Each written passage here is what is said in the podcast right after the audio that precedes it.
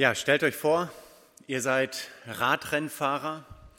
Ihr wisst, die nächste Tour, die kommt. Ihr seid nicht nur gut, sondern richtig gut. Ihr malt euch etwas aus. Was wäre, wenn ich denn tatsächlich gewinnen würde? Und ihr habt nur das eine Ziel. Das ist die Tour. Ihr ordnet alles diesem Ziel unter. Die Familie, die Ernährung, ähm, wirklich alles. Eiserne Disziplin ist gefragt. Endlich ist der Tag da voller Erwartung. Man steigt aufs Rad. Das war jetzt etwas extrem, aber auf einmal erlebt ihr so etwas oder etwas recht ähnliches. Ja, es kommt etwas Unvorhergesehenes, vielleicht etwas, wofür ihr gar nichts könnt. Und der Plan, das, wofür ihr jahrelang vielleicht ein Stück weit gelebt habt, geht komplett in die Brüche. Es kommt ganz anders, als man denkt. Und was geht dann in einem vor? Ich glaube, so etwas kann ganz unterschiedliche Reaktionen in einem auslösen.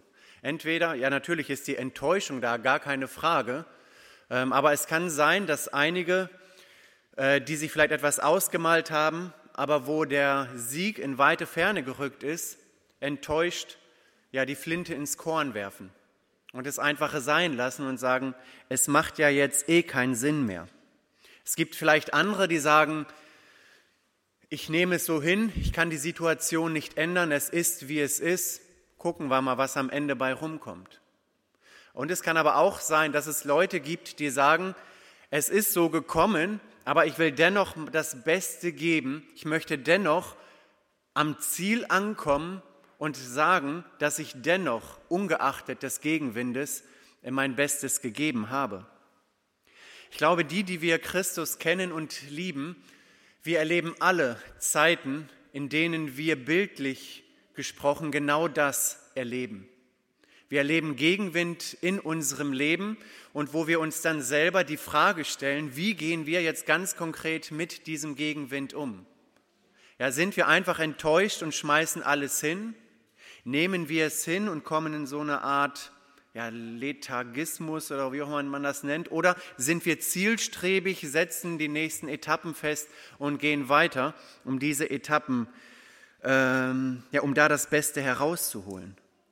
Ja, der Text, ähm, von dem wir eben gehört haben in der Textlesung, ist der grundlegende Text für die Predigt, wo wir eine recht ähnliche Situation finden. Ja, Weihnachten äh, ist vorbei und durch Weihnachten ist etwas ganz Entscheidendes geschehen. Gott wird Mensch. Und das ist der Unterschied zu der Zeit vor Weihnachten. Jetzt nach Weihnachten geht Gott mit. Ähm, und das will den Unterschied machen. Ja, wir haben eine sehr, sehr gute Einführung in das Thema bekommen und ich hoffe, wir sind gedanklich schon mittendrin durch die Worte von Albert, durch die Lieder, die wir gesungen haben. Ich habe es recht einfach, aber ich denke doch passend überschrieben. Gegenwind, Gott geht mit. Auf dem ersten Blick ist der Text gar nicht so anwendungsreich, weil da einfach zwei Situationen beschrieben werden. Aber ich glaube, wenn wir genau hinschauen, merken wir, da ist viel, ähm, was mit unserem Leben zu tun hat. Ich möchte uns den Vers 13 lesen. Da heißt es, als sie aber hinweggezogen waren, siehe, da erschien der Engel des Herrn dem Josef im Traum und sprach, Steh auf, nimm das Kindlein und seine Mutter mit dir und flieh nach Ägypten und bleib dort, bis ich es dir sage. Denn Herodes hat vor, das Kindlein zu suchen, um es umzubringen. Ein Text, der direkt nach Weihnachten stattfindet. Ja, ich habe eine erste, einen ersten Gedanken, der mir hier wichtig geworden ist.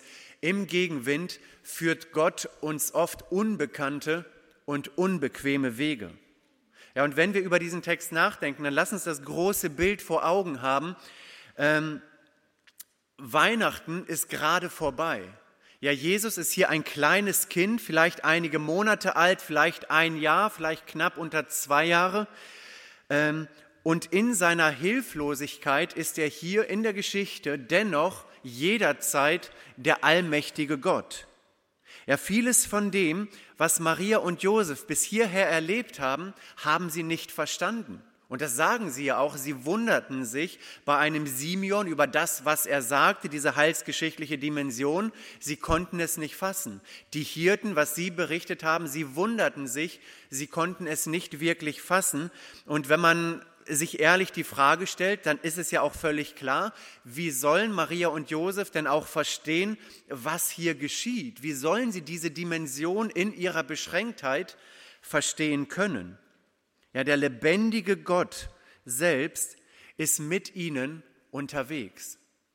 Und das ist diese Familienkonstellation. Auch wenn Maria Jesus neun Monate bei sich getragen hat, ihn zur Welt gebracht hat, auch wenn Josef Jesus sicherlich in sein Herz geschlossen hat, ihn geliebt hat und so eine bestimmte gute Adoptivvater für ihn war, war es dennoch niemals ein 100% normales Familien-, Eltern-Kind-Verhältnis.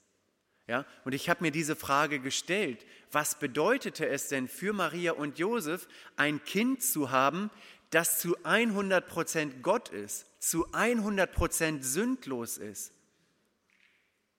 Ja, geh den Müll rausbringen. Kleinigkeiten, hundertprozentiger Gehorsam. Wie ist es für die Brüder, einen Halbbruder zu haben, der sündlos ist? Ja, das ist eine Dimension, ich glaube, das kann man sich gar nicht so richtig vorstellen.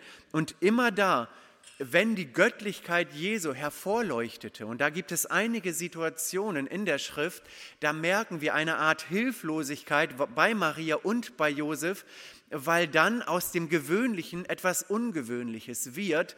Ähm, und das ist wie ein Schwert, der durch die Seele geht, was äh, Simeon prophezeit hat. Und so kommt es jetzt hier an dieser Stelle zu einem ganz starken Bruch in diesem Text. Eine, eine Wendung, die sich Maria und Josef sicherlich nicht gewünscht haben. Auf einmal kommt Gegenwind seitens Herodes in ihr Leben hinein und er wird auf einmal spürbar und auf einmal sind sie geistlich auch herausgefordert. Wie gehen wir ganz konkret mit diesem Gegenwind um? Ja, sind wir enttäuscht? Schmeißen wir alles hin? Ignorieren wir, resignieren wir, gehen wir im Gehorsam dennoch äh, weitere Wege Gottes? Ja, und ähm, wir sehen, dass eben dieser Herodes einen Plan hat, den er geschmiedet hat. Ja, wenn, ja, die Weisen kommen nicht äh, zurück, berichten nicht, was geschehen ist. Äh, und so äh, schmiedet er eben den wahren König, zu töten. Und jetzt sieht Gott es und er schickt einen Engel und dieser Engel kommt jetzt zu Josef in der Nacht.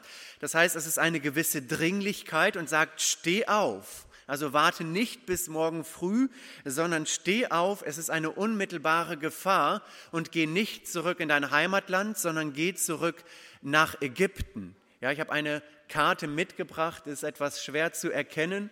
Ähm, aber sie sind unten dieser, äh, in, in Jerusalem und dann dieser rote Strich, gehen sie nach Ägypten und später von Ägypten wieder nach, in den Norden äh, Richtung Nazareth.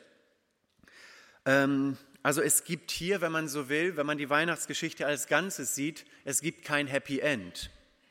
Ja, eben noch haben die Engel gesungen, eben noch haben die Hirten das Jesuskind besucht, sind die Weisen niedergefallen, haben angebetet, haben Geschenke gebracht und im nächsten Augenblick äh, Lebens, äh, stehen sie in Lebensgefahr. Ja, werden sie den nächsten Morgen gelingen? Wird die Flucht denn überhaupt gelingen?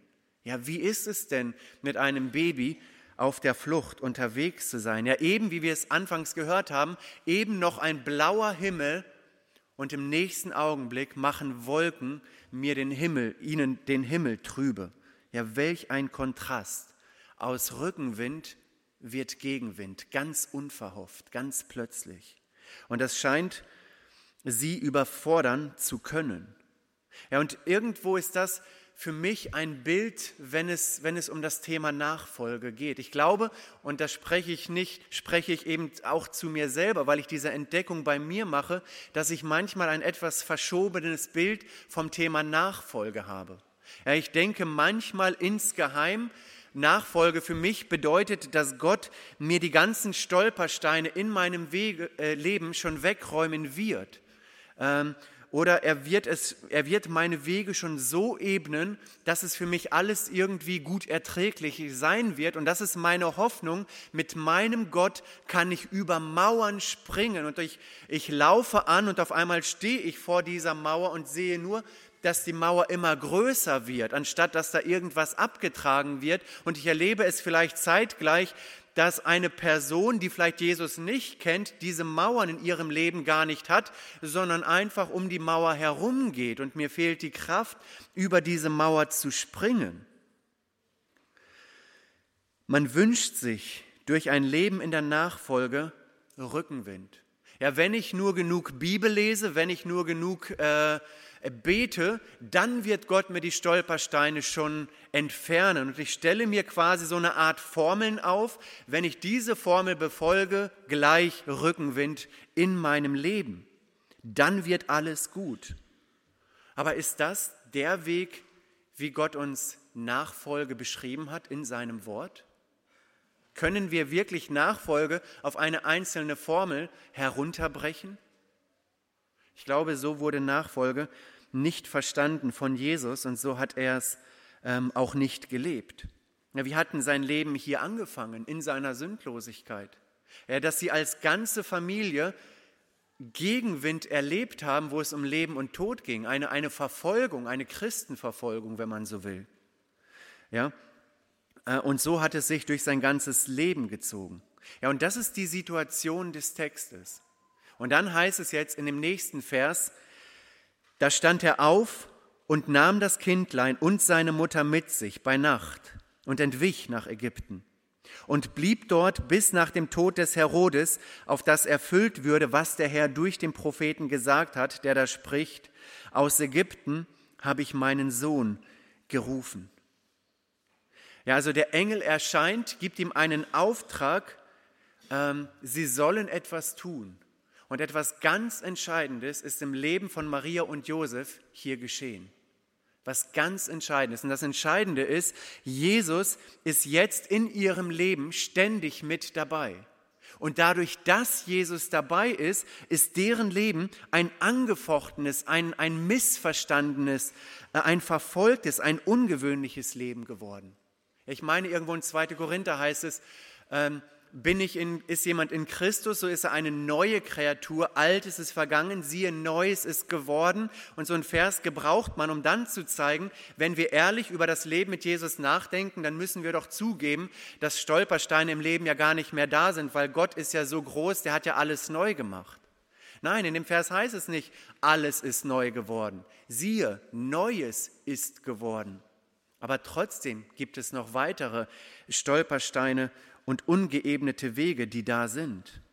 Ja, und so erleben die Eltern es hier. Ja, Gott durchkreuzt die Pläne von Josef und geht mit ihnen ganz andere Wege, als sie es sich gewünscht haben. Josef hatte sich sicherlich gewünscht, nach dieser Zeit endlich wieder in die Heimat zu gehen, endlich ja, äh, Jesus, äh, den, den, den Freunden vielleicht, den Arbeitskollegen und so weiter vorzustellen. Aber Gott führt andere Wege und ich glaube, genau damit muss man rechnen. Ja, Gott führt ungewöhnliche, manchmal unbekannte, äh, unbequeme Wege. Aus der Sicht Josefs war der, war der Weg nicht schön.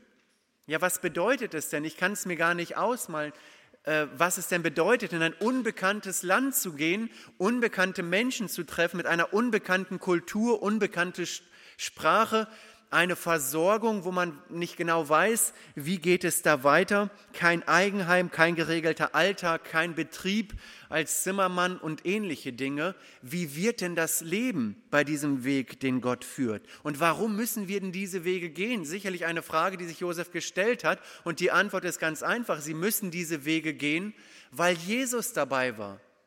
Wäre Jesus nicht in ihrem Leben, müssten sie diesen unbekannten, unbequemen Weg nicht gehen.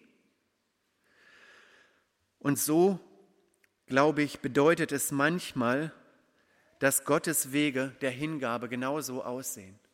Ja, wir haben gerade jetzt, letzte Woche, über Paulus nachgedacht. Ja, er begegnet Jesus, siehe, Neues ist geworden, Apostelgeschichte 9. Er fängt an, Jesus zu bezeugen und in Damaskus haben sie beschlossen, ihn zu töten. Er flieht. Er kommt nach Jerusalem, sie beschließen, ihn zu töten und er flieht. Ja, kurze Zeit später wird er gesteinigt. Das bedeutete für ihn Nachfolge, Hingabe. Ähm, und so, glaube ich, könnte man viele Beispiele anführen. Aber es müssen gar nicht diese spektakulären Dinge sein. Ich glaube, dass viele von uns genau das auch erlebt haben, dass wenn Gott ins Leben hineinspricht, er manchmal Wege führt, die für uns ein ganz großes ja, ein großes Fragezeichen sind. Ich erinnere mich zurück, als ich mitten in der Aus, nee, zum Ende der Ausbildung die Entscheidung mit Jesus festgemacht habe mit 20. Da waren wir schon in den Gesprächen, in dem Betrieb zu bleiben. Ein kleiner Betrieb, 30 Mitarbeiter, gute Arbeitskollegen, super Chefs und es war alles so ein geebneter Weg. Und Gott hat dann mir das so wichtig gemacht, geh doch auf die Bibelschule, nimm dir doch eine Auszeit, um ihn kennenzulernen. Und das ist mir so wichtig geworden, wo ich dann mich eben auf diesen Weg eingelassen habe. Und ich sage nicht, dass es ein schwerer Weg war, im Endeffekt im Nachhinein, in der hebräischen Leseweise, es war ein grandioser Weg, aber dennoch ein unbekannter Weg, wo ich vor diesem Weg stand. Gehe ich einen geebneten Weg mit einer Absicherung oder gehe ich einen Weg, wo ich nicht weiß, was auf mich zukommt? Und das ist ein Stück weit auch die Anwendung. Ja, das ist quasi diese Frage, sind wir bereit, bist du ganz konkret bereit, dich auf Wege Gottes einzulassen, wo Gott erlaubt wird, Wege zu führen, die auch unbequem und unbekannt sind? Darf Gott denn auch Gegenwind in deinem Leben schicken, um dich seine Wege zu führen? Oder bestehen wir auf den Rückenwind in unserem Leben, was wir sowieso nicht in der Hand haben? Und das können diese ganz kleinen Dinge sein. Es muss gar nicht das Spektakuläre sein. Ja, Gegenwind kann für den einen oder anderen vielleicht bedeuten, das ist der Wecker, ja, oder es ist eine gewisse Zeit am Tag, die ich in besonderer Weise mit Gott einplane und ich erlebe es als Gegenwind. Nehme ich mir diese Zeit oder nehme ich es nicht? Und alles in mir sträubt sich vielleicht, diese Zeit zu nehmen, obwohl ich weiß, das ist der Weg Gottes für mich. Und wenn ich mich darauf einlasse, dann erlebe ich auf einmal vielleicht Unbekanntes, dass ich mir die Frage stelle beim Bibellesen, wie lese ich denn die Bibel? Wie wende ich denn den Bibeltext auf mich an? Was nehme ich denn alles in mein Gebetsleben mit hinein? Bete ich denn nur für mich, nur für meine Kinder, nur für meine Familie? Bete ich auch für andere, für die Gemeinde, für die verlorene Welt?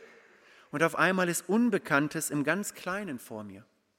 Auf einmal erlebe ich vielleicht in Anfechtungen, in Versuchungen, wie Gott vielleicht Gegenwind zulässt, aber wie ich merke, es sind die Wege Gottes, die ich gehe, vielleicht in Krankheit, in Problemen, im Beruf und vieles mehr.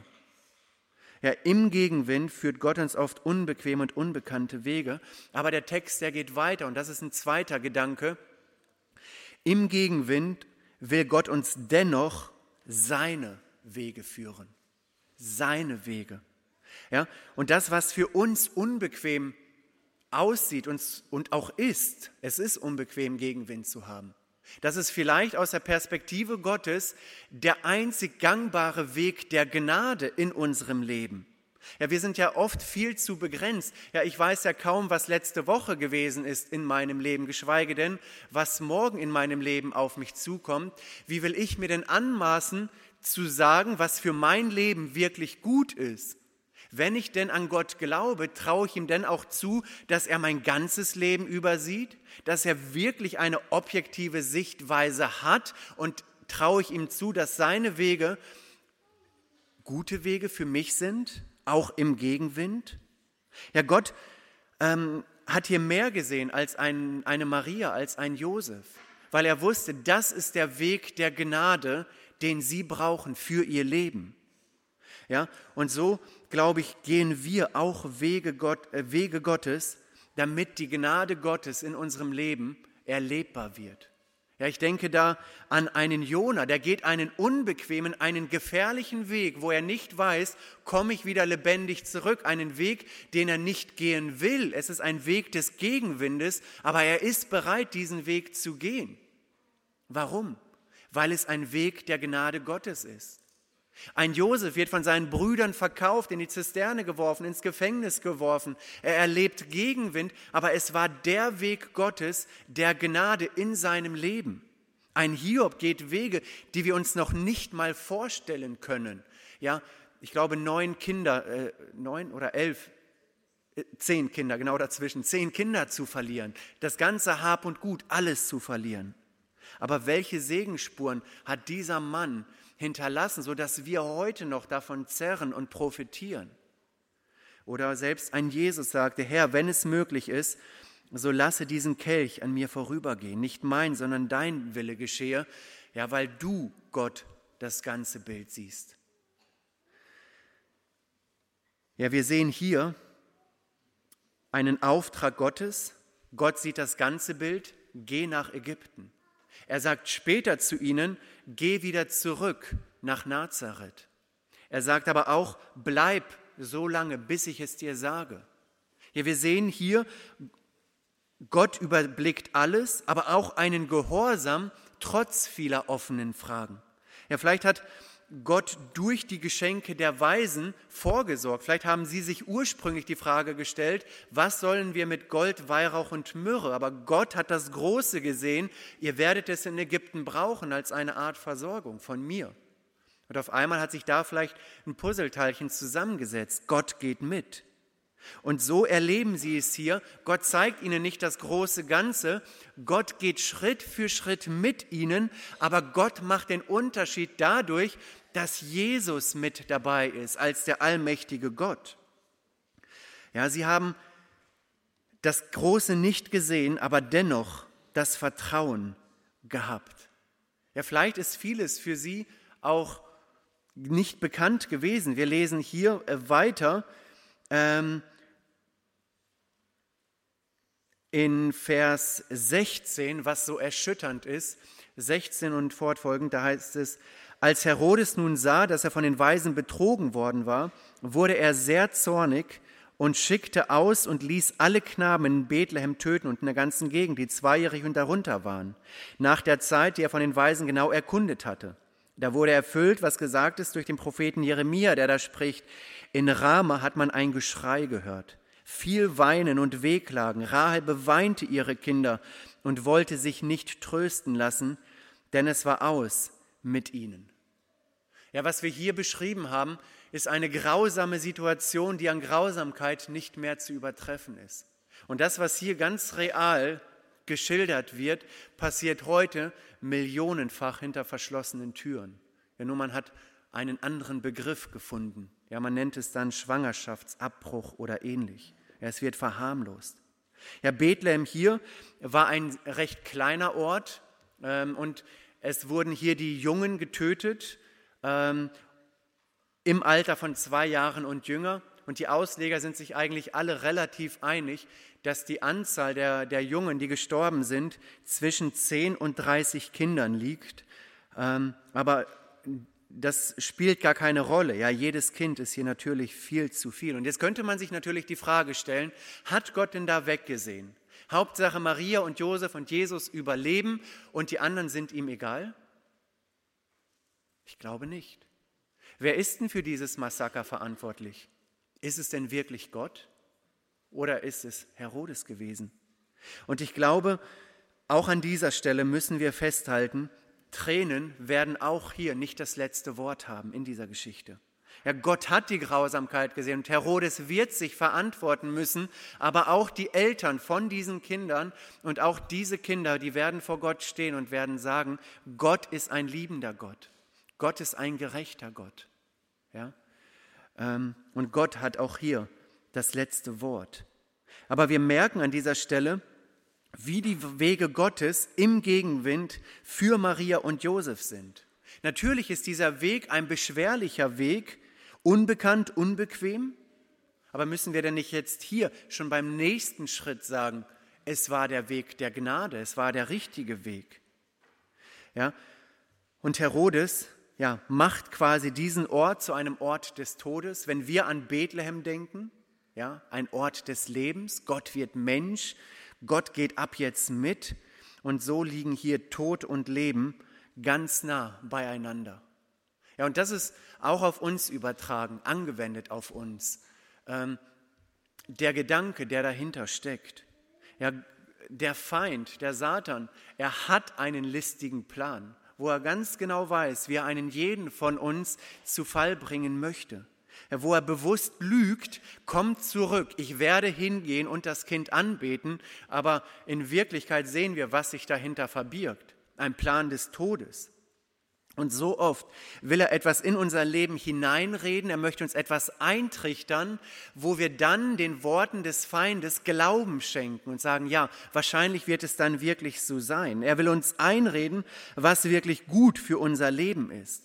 Er will uns einreden, welches die richtigen Prioritäten in unserem Leben sind. Er will uns einreden, ja, vielleicht, wie richtig wir doch in allem sind und wie komisch vielleicht alle anderen Menschen sind.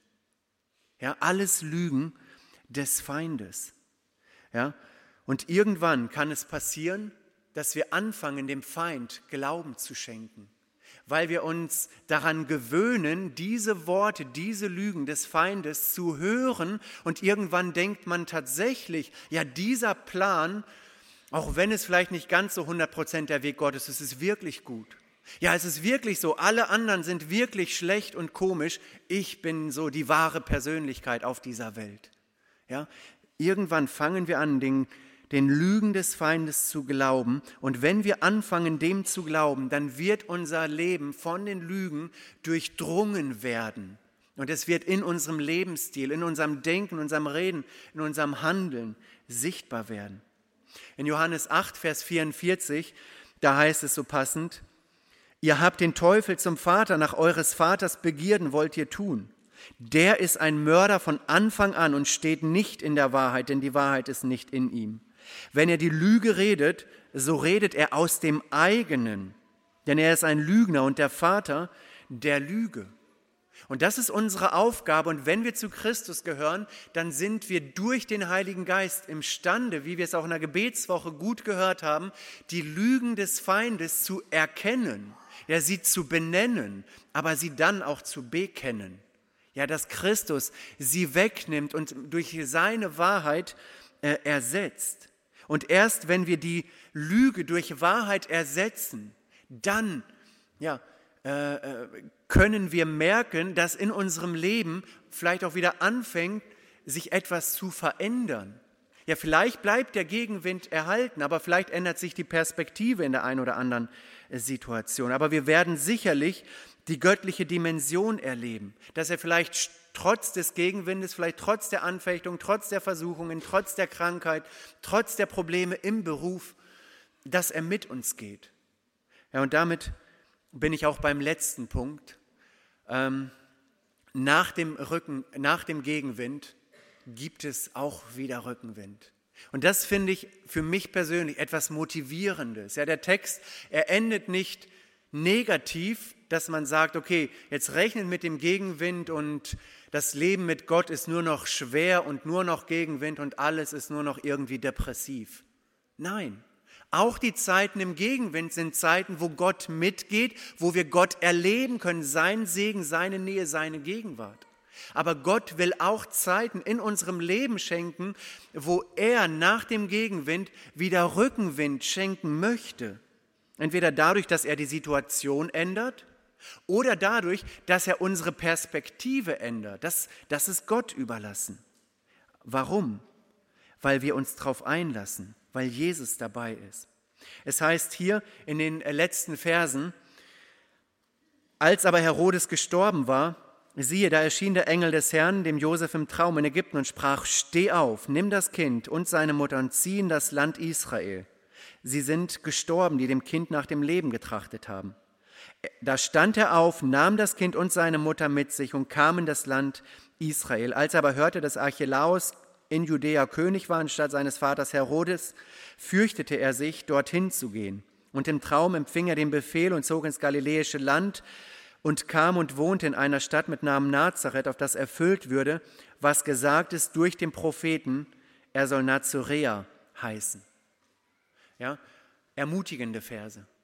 Ja, Gott bleibt nicht auf halber Strecke stehen, sondern er hat ein Werk in ihnen, mit ihnen angefangen und er bringt dieses Werk auch zu Ende. Philippa 1, Vers 6. Denn ich bin guter Zuversicht darin, dass der, der ein gutes Werk angefangen hat, es auch zu Ende bringen wird. Und das ist eine Verheißung Gottes für dein und auch für mein Leben. Ja, wir sehen so nebenbei in einem Halbsatz, ach ja, Herodes ist ja gestorben. Ja, Herodes ist Geschichte, der Gegenwind ist Geschichte, weil jetzt Rückenwind von Gott geschenkt ins Leben hineinkommt. Und auf einmal ist dieser Gegenwind nicht mehr als ein nebenbei erwähnter Halbsatz. Ja, sein Streben, all das, was er in den Vordergrund stellte, ist alles wie eine Seifenblase geplatzt. Ja, ähm, er ist nicht mehr da. Ja, wie armselig sein Leben war und übertragen, ja, wie armselig im Endeffekt wiederum aus der Sicht der Gnade Gottes, aus seiner Sicht, wie armselig ist denn ein Leben, Psalm 1, Vers 6. Aber der gottlosen Weg vergeht. Er platzt wie eine Seifenblase, nichts hat Bestand, aber der Weg des Gerechten, er bleibt, er ist wie ein Baum gepflanzt an den Wasserbächen. Herr Gott hat seinen Plan mit einem jeden von uns, die wir ihm gehören. Und er möchte mit einem jeden von uns zu seinem Ziel kommen, aber er erwartet genau das, was er von Josef erwartet hat dass Josef Maria und Josef genommen hat und nach Ägypten gegangen ist. Dass er von da gewartet hat, bis Gott es ihm gesagt hat und dass er erst dann zurückgegangen ist. Und das erwartet er von einem jeden von uns. Wenn Gott uns etwas sagt, dann möchte er deinen und meinen Gehorsam, sodass er Wege der Gnade führen kann, wo wir genau das erleben. Gott geht mit mir mit. Jesus ist dabei. Ich muss nicht losgelöst von ihm gehen. Vielleicht bin ich schon zehnmal gegen dieselbe Wand gelaufen, aber vielleicht nur deshalb gegengelaufen, weil ich ohne Gott gegangen bin. Aber jetzt kann ich mit Gott auf dieselbe Wand zugehen und merken, mit meinem Gott kann ich über Mauern springen, weil er dabei ist. Und hier schließt sich der Kreis. Ich denke, obwohl sie manchmal an der Führung Gottes gezweifelt haben, schließt sich der Kreis, dass sie gesehen haben, dunkle Täler waren da, sie wanderten durch diese Täler, sie mussten es ertragen, aber dennoch ähm, kommen sie wieder zurück in ihre Heimat nach Nazareth. Ja, der Sohn des Herodes, dieser Archelaus, damals glaube ich waren es drei Regenten, Archelaus hat in Judäa regiert, sie haben sich entschieden, äh, oder Gott hat sie dann wieder in den Norden geführt, wo eben nicht dieser Archelaus an der Macht ist, ähm, der eben genauso brutal war. Äh, und Gott führte sie jetzt, und das finde ich eben diese interessante Beobachtung, nicht wieder in denselben Sturm hinein, aus dem sie gegangen waren, sondern Gottes Weg ist jetzt ein anderer Weg, ja, wo Gott ihnen diese Zeit des Rückenwindes gibt, obwohl später auch wiederum Gegenwind in ihr Leben hineinkam. Und das ist eben das Ermutigende hier, dass sie wirklich das erlebt haben, wie Gott Situationen ändern kann, weil sie sich eben auf Gott eingelassen haben. Ja, ähm, und das ist der Wunsch, den ich auch an uns habe, an einem jeden von uns. Ja, dass wir diese Herodisse, ja, diese Lügen ein Stück weit erkennen und dass wir merken, Gott schenkt uns auch Sieg über diese Dinge, auch wenn die Stolpersteine bleiben. Ja, ich habe eine Grafik mitgebracht.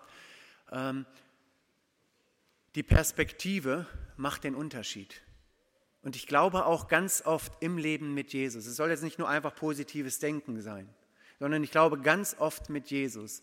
Ja, wo wir vielleicht diese eine Sichtweise haben, aber wo Gott eine ganz andere hat und wo wir dann aber im Endeffekt zu eingestehen müssen, der Weg Gottes ist besser und wir müssen uns manchmal auf einen Perspektivwechsel äh, einlassen, aber das fällt uns, glaube ich, manchmal schwer, weil Perspektiven zu verändern bedeutet, vielleicht das ein Stück weit hinter sich zu lassen, was sich bewährt hat, woran wir uns gewöhnt haben, ähm, ja, das ist nicht immer einfach.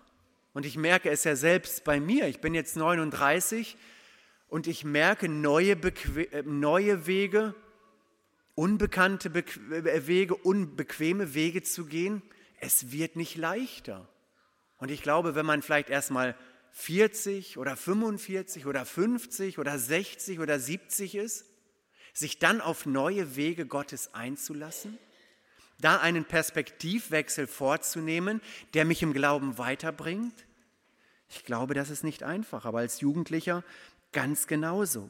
Aber ich glaube, das brauchen wir, dass wir vielleicht manchmal unsere Perspektive hinterfragen, so dass Gott durch den Heiligen Geist in unser Leben hineinsprechen kann, um uns seine Wege zu führen, so dass wir auf einmal merken, Mensch, Das ist ja die Wahrheit Gottes für mein Leben. Das ist ja die Verheißung Gottes für mein Leben. Und auf einmal kommt Mut und Freude und Zuversicht ins Leben hinein. Und auf einmal merkt man, das ist ja gar kein Gegenwind. Wenn ich diesen Weg Gottes gehe, dann ist das ja ein Rückenwind, weil ich jetzt im Vertrauen auf Gott gehe. Und auf einmal wirkt eine veränderte Perspektive, äh, auch, auch eine veränderte Situation in vielen Fällen, weil Gott den Unterschied macht. In Epheser 2, Vers 10, das ist der letzte Vers, da heißt es, denn wir sind sein Werk, geschaffen in Christus Jesus zu guten Werken, die Gott zuvor bereitet hat, dass wir in ihnen wandeln sollen.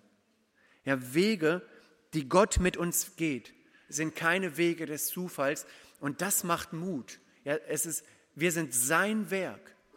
Ja, sein Werk, wie es in der Kindergeschichte so passend auf den Punkt gebracht wurde, wo Gott gar nicht mein Studium möchte oder, oder meine Malkünste oder meine Begabung, irgendetwas weiterzusagen oder ähnliches, wo Gott einfach nur mein Herz möchte. Und wenn ich ihm mein Herz gebe, dann hat er gute Werke vorbereitet, die aus seiner Sicht gut sind und die Gnade beinhalten und die auch die Perspektive beinhalten, Gott geht mit, trotz auch manchen Gegenwindes in unserem Leben. Ja, im Gegenwind führt Gott uns oft unbequeme und unbekannte Wege. Im Gegenwind will Gott uns dennoch seine Wege führen. Und nach dem Gegenwind gibt Gott auch wieder Rückenwind. Ja, diesen Blick auf die Führung Gottes wünsche ich einem jeden von uns. Amen.